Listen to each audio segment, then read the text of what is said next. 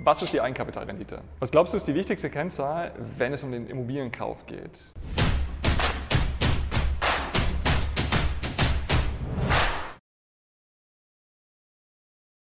Simpel gesagt ist die Eigenkapitalrentabilität das Verhältnis der Rendite zu deinem eingesetzten Eigenkapital. Das heißt, im Grunde geht es um die Verzinsung deines eingebrachten Eigenkapitals und es wird typischerweise in Prozent ausgedrückt.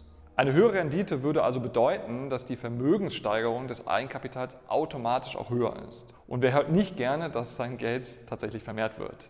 Die Eigenkapitalrendite dient übrigens gleichzeitig auch als Vergleichswert für andere Anlagen. Hierzu zählen beispielsweise das Sparbuch oder eben auch Aktien.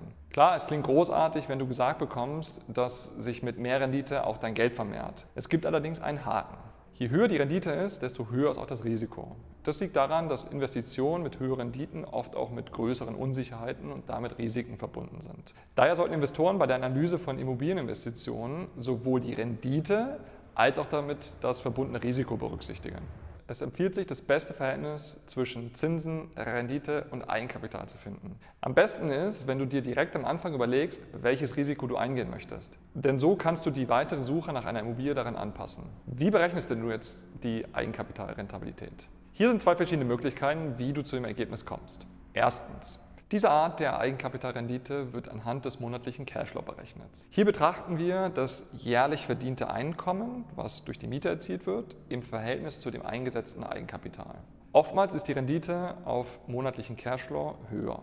Diese Rendite gibt uns Aufschluss darüber, wie gut unsere Investition auf kontinuierlicher Basis abschneidet. Zweitens, Rendite im Verhältnis zum Gewinn beim Verkauf der Immobilie. Die zweite Art der Eigenkapitalrendite betrachtet das Verhältnis zwischen dem eingesetzten Eigenkapital und dem erzielten Gewinn.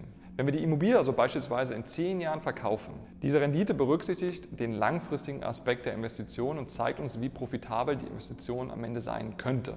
Beispiel. Die Eigenkapitalrendite berechnet sich mit der Formel Gewinn durch Eigenkapital. Eine Eigenkapitalrendite von 10% besagt, dass bei einer Immobilie, in die du eine Million Euro Eigenkapital eingebracht hast, ein Gewinn von 100.000 Euro erzielt wird. Fazit. Die Eigenkapitalrendite ist ein entscheidender Indikator für die Rentabilität von Immobilieninvestitionen. Sie gibt uns Auskunft darüber, wie gut unser eingesetztes Eigenkapital verzinst wird und welches Risiko mit der Investition vermutlich verbunden ist. Es ist ganz wichtig zu bedenken, dass eine hohe Rendite in der Regel auch ein höheres Risiko bedeutet. Daher sollten Immobilieninvestoren sorgfältig abwägen, welches Risiko sie eingehen und welche Rendite sie erzielen möchten. Ja, ich hoffe, ich konnte dir einige deiner Fragen beantworten. Lass zum Abschluss doch gerne noch einen Daumen nach oben da. Immobilien interessieren dich? Der Immobilien-Experten-Talk ist deine zuverlässige Quelle für exklusive Tipps. Wir sehen uns nächste Woche wieder, wenn es heißt